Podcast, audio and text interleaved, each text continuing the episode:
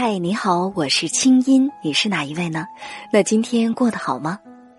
接下来你将听到的这个节目节选自我在中央人民广播电台中国之声的《千里共良宵》，搜索微信公众号“清音青草”的青没有三点水，音乐的音，添加我为好友，你的心事有我愿意听。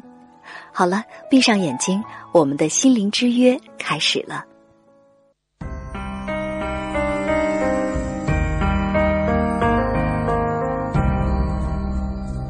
每一次仰望星空，是为了追问心灵的方向；每一次深夜守候，是为了追寻真情的温暖；每一次静静聆听，是为了追逐梦想的真谛；每一次悉心梳理，是为了追赶幸福的样子。在爱的路上，在爱的路上，我们都是我们都是追梦的孩子。这个夜晚，让心灵发光。千里共良宵，听清音。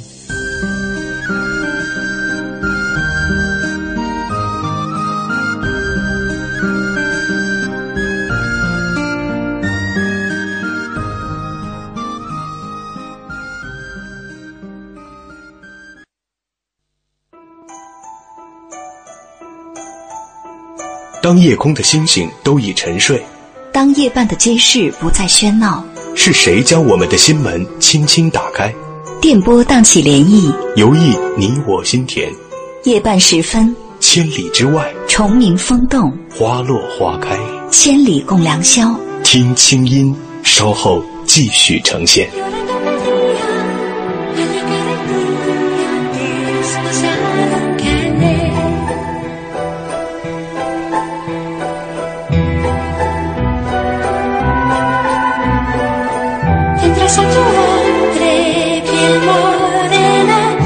现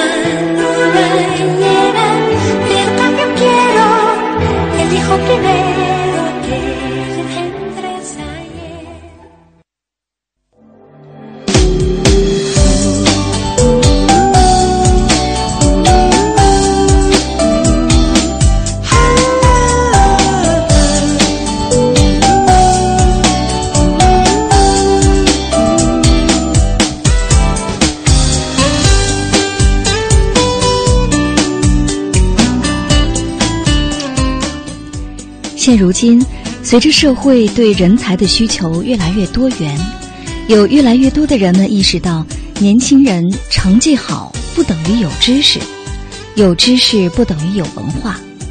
而一个国家的年轻人如果仅仅注重成绩而不注重知识，仅仅会考试而不懂文化，年轻人未来的竞争力和社会发展都将令人担忧。书本知识和课外知识孰轻孰重？学习为什么是一辈子的事？好好学习，我们又该学些什么呢？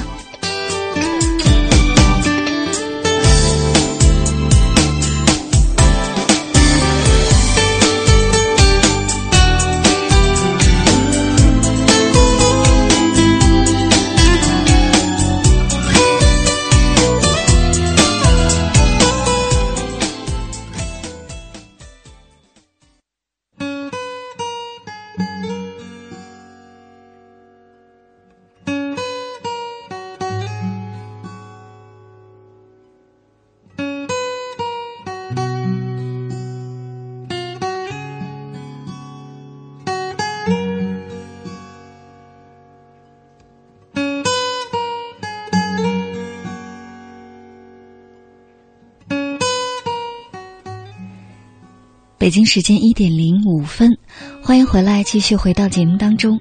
您现在听到的声音来自首都北京，这里是中央人民广播电台中国之声正在为您直播的《千里共良宵》节目，我是今晚的主持人清音。现在已经是午夜深浓时分，假如你是开着外放式的收音机在听节目，建议你把音量调小，以免影响他人休息。假如呢，你是戴着耳机在听。那也建议你把音量调小这样可以保护你的听力。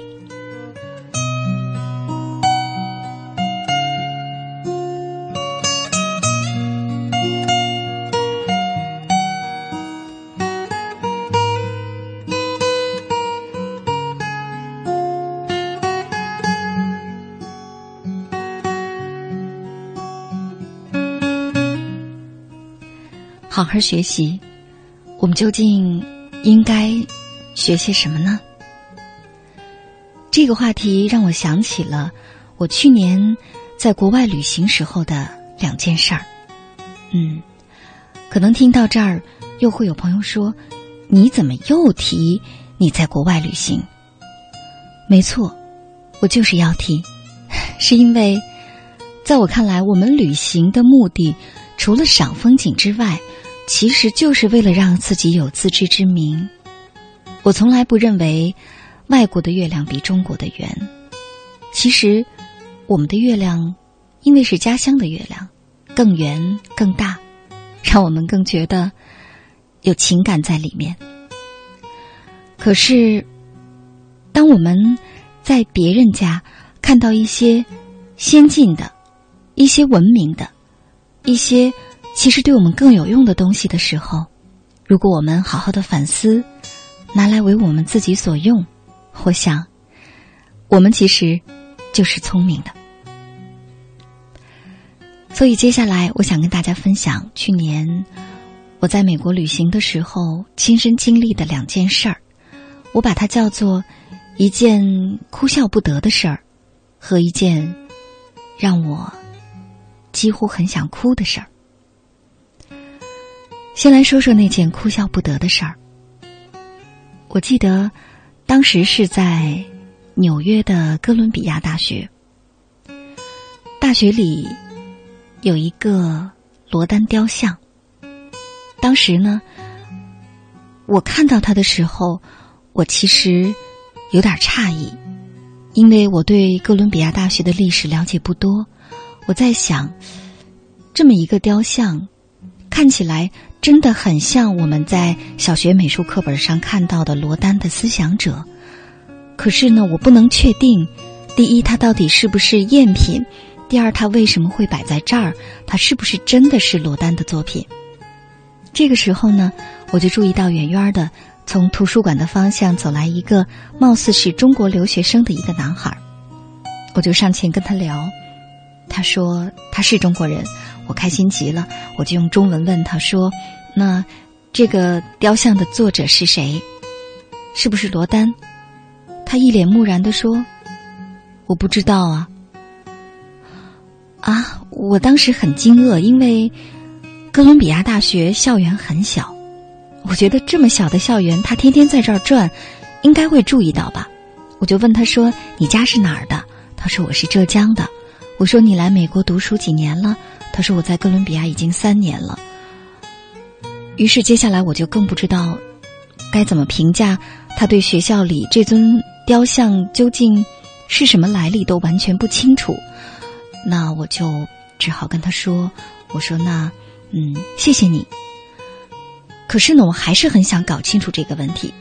接着又过来一个金发碧眼的女孩，我就用英文问她说：“这个雕像的作者是谁？”女孩子很快耸耸肩，然后非常轻松的跟我说：“哦，当然是罗丹。”然后说：“嗯，你是不是想拍照？我可以帮你跟这尊雕像一起拍照。”那个经历让我很难忘，是因为。我觉得这是一个很强烈的对比。虽然知不知道学校的这尊罗丹雕像可能没多了不起，但是它的确反映了一种差异。或许我们的学生太用功了，眼睛只盯着课本。不要说是学校围墙之外的事情，甚至连学校里的这些花花草草、这些雕像，他都从来不曾关心过。那我在想。更何况关心人呢？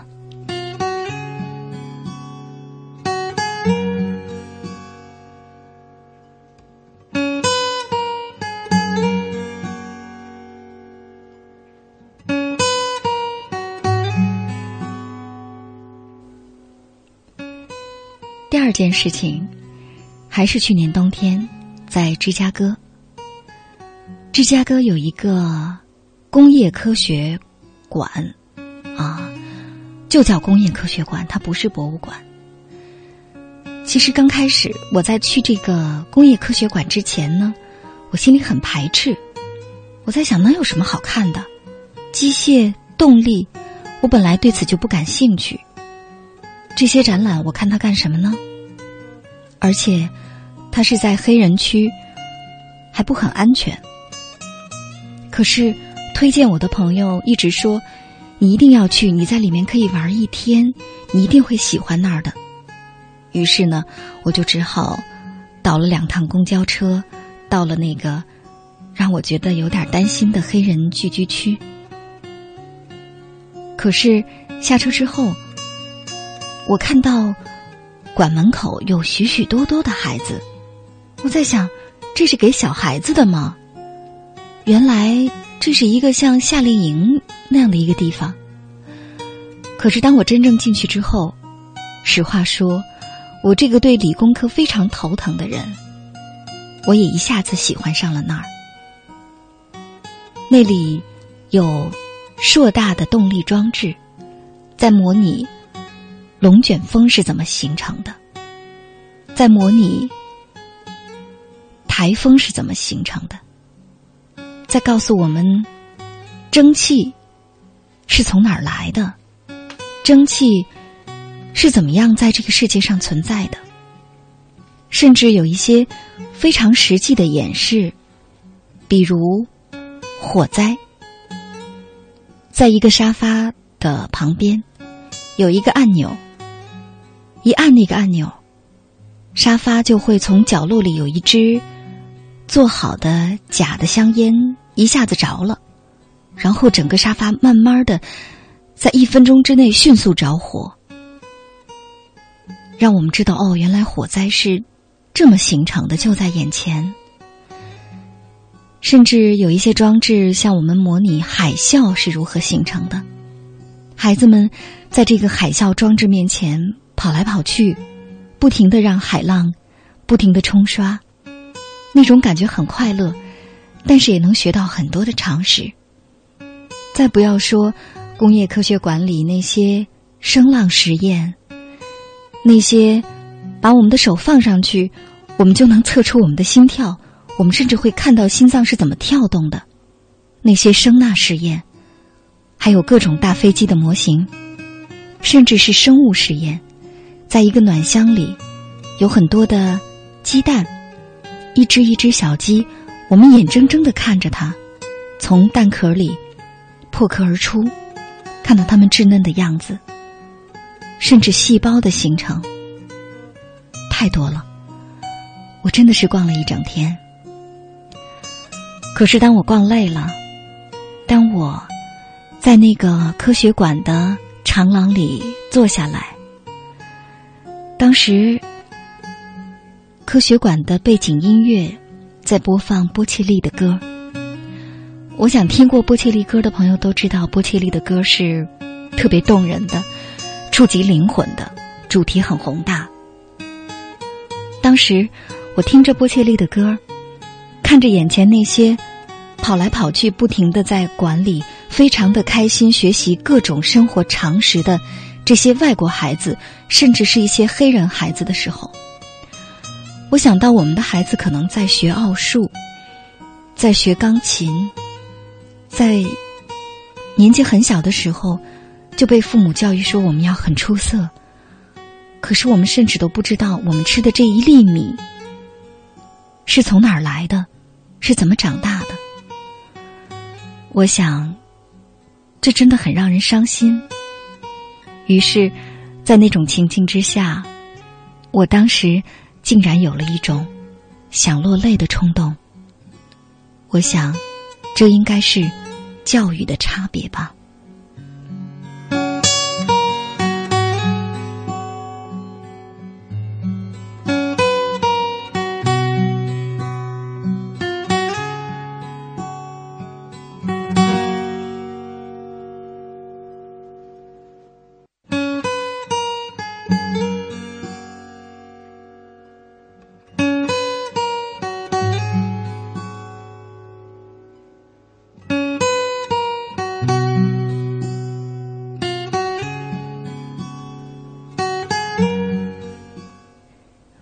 不久前，我读到一位学者在描述我们的教育的时候的一些思考，在节目当中跟大家分享。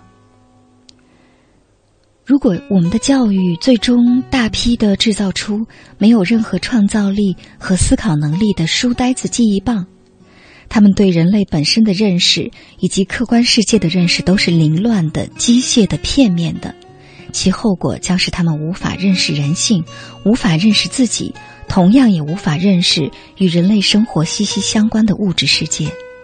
那我们该怎么办呢？现代教育研究表明。任何碎片化的知识必须被理性梳理，并建构起系统化的秩序，才能显示出知识的力量。否则，不但不能够给人带来任何帮助，还会成为大脑沉重的负担，使人成为书呆子、记忆棒。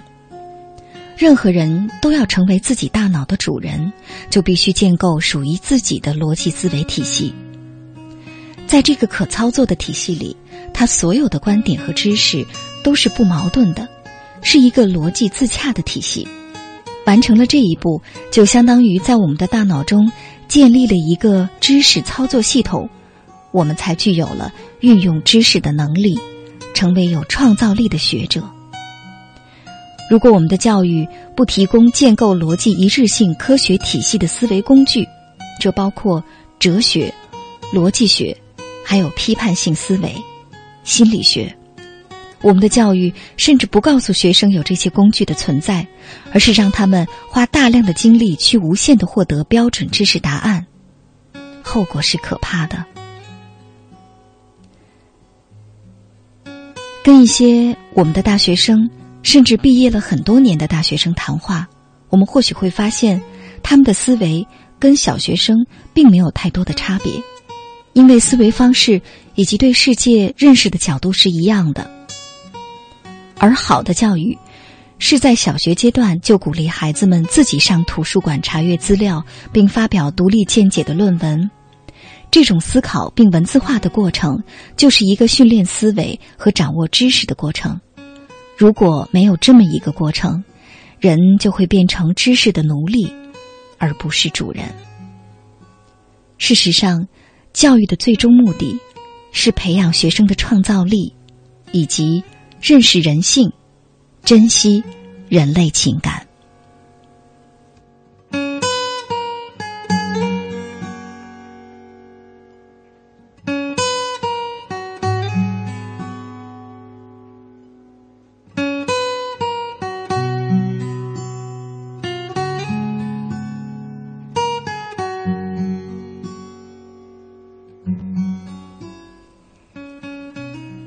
听完这篇学者所写的这样的一篇小文章的一个段落，收音机前的你联想到自己，你会如何看待学习这件事儿呢？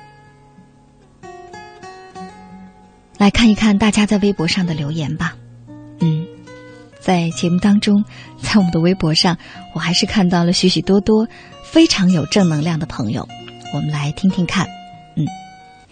比如这位网友，他叫“静待花开的女孩 Sunny”，他说：“不知道从什么时候开始，学习已经成为充实我生活的唯一途径。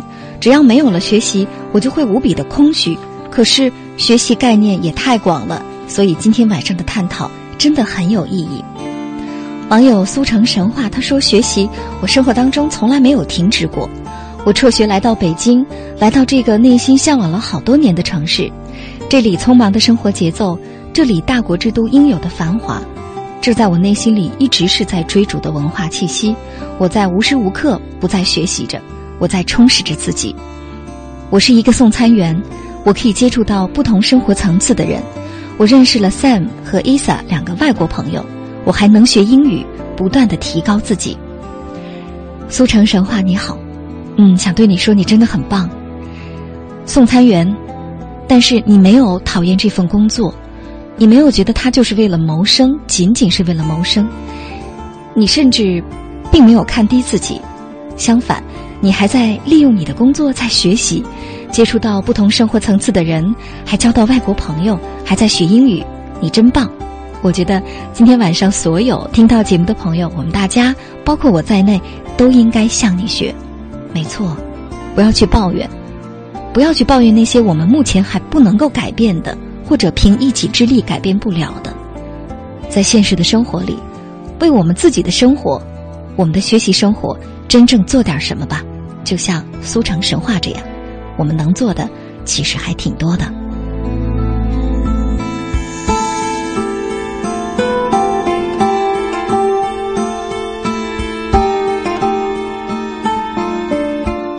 网友周小木，五三幺三六，他说：“我突然想起高尔基《我的大学》里面的一句话，其实社会才是最好的大学。我们的努力最终都是为了适用于社会，服务于社会，为人处事、社会交际、道德素养都是我们要去学习的。没错，社会是大熔炉，社会是大学校，但是没有围墙的大学跟有围墙的大学始终还是不一样。我还是永远建议同学们。”如果说能够有完整的一个学校教育的机会，还是尽量要去经历它，因为就像跑步一样，我们有一双好的跑鞋，跟光脚跑，这感觉毕竟是不同，而奔跑的速度一定也不一样吧。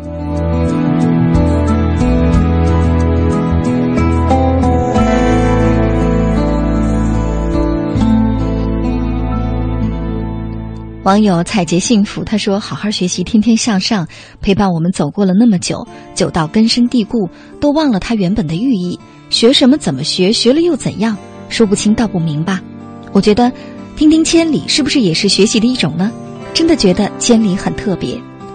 是的，中国之声的情感节目，其实在全国电台当中都是一个特别的存在，因为我们不开热线，我们不去聊那些，嗯。”没完没了的情感的纠纷，我们更多的，我觉得，与其说是在传递正能量，不如说是在做一些更贴近大家心灵的事情。也许做的还不够，或者做的还不好，但至少我们一直在努力。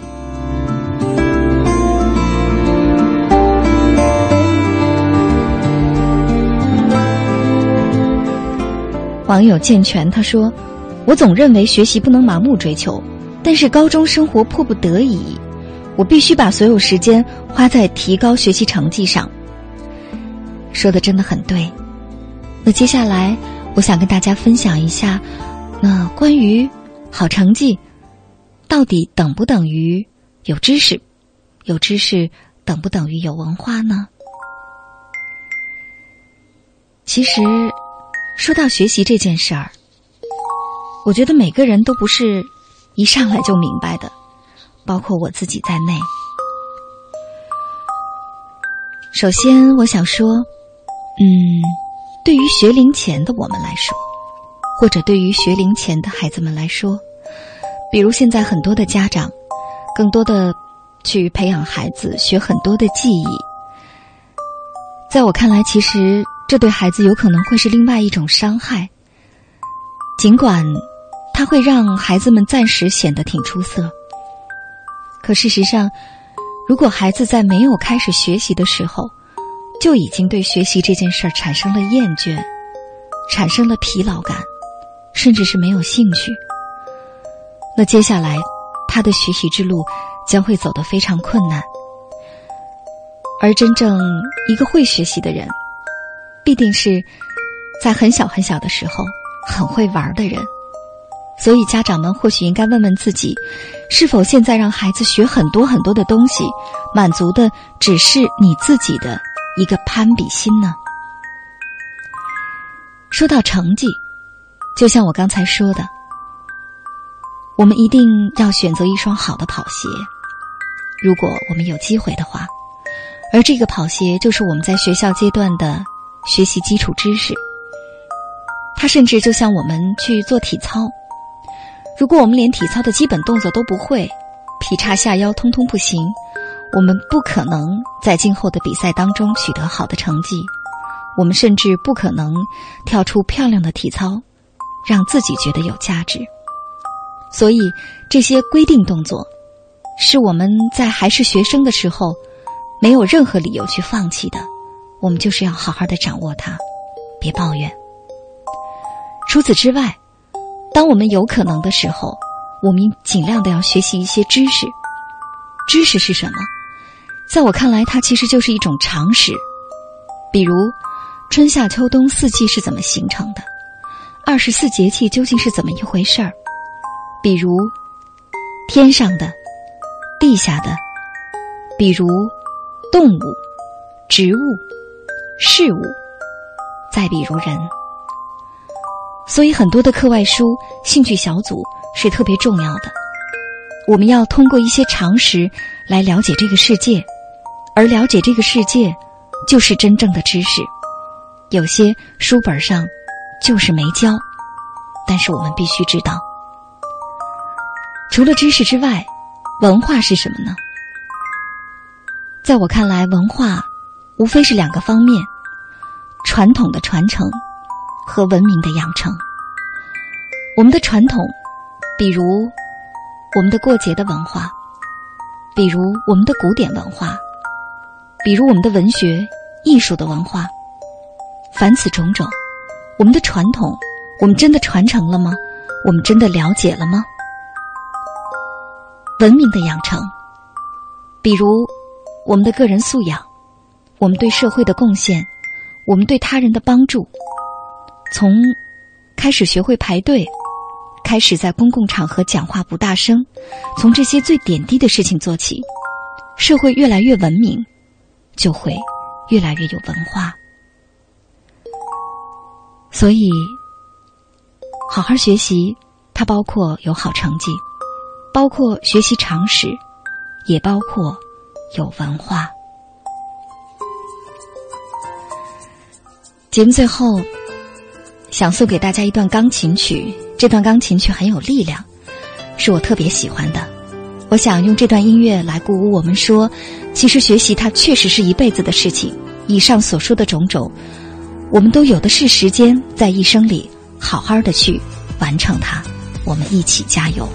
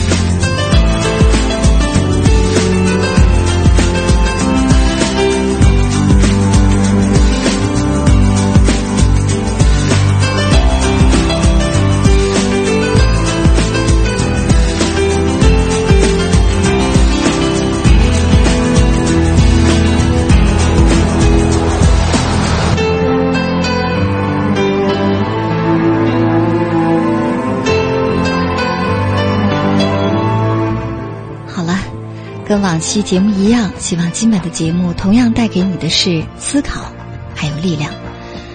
今天的节目就到这儿。本次节目编辑主持清音，导播出广会。我们在首都北京，祝大家晚安。下次和你见面的时间是下周一的晚间，周二凌晨。做个好梦，我们下周见。